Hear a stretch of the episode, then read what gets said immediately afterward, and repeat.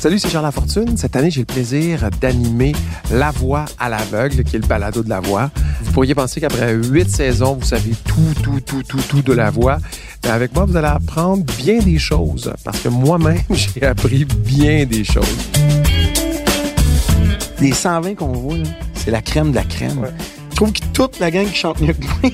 Quand bien même que Ginette, elle me dit, ouais, lui, il est laid back. C'est vrai que je chante super laid back. Mais je vais continuer à faire pareil. C'est difficile de changer. Tu vas dire quelque chose? Tout le monde va l'apprendre. C'est la première fois de ma vie que je de thé. C'est c'est pas vrai? Personne sait ça, là, mais genre, comme à la télé, il faut qu'on mette des vêtements qui nous font mal, finalement. Je vais vous faire vivre ça un petit peu de l'intérieur. Pas mal de l'intérieur, en fait. On va s'initier euh, dans les loges des coachs, puis on va discuter avec eux. Il y en a qui ont plus d'expérience, il y en a qui sont un peu plus verts.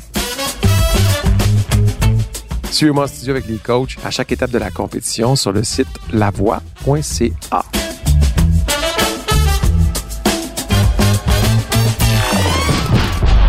Puis on dit le balado, pas la balado, le balado. Ah.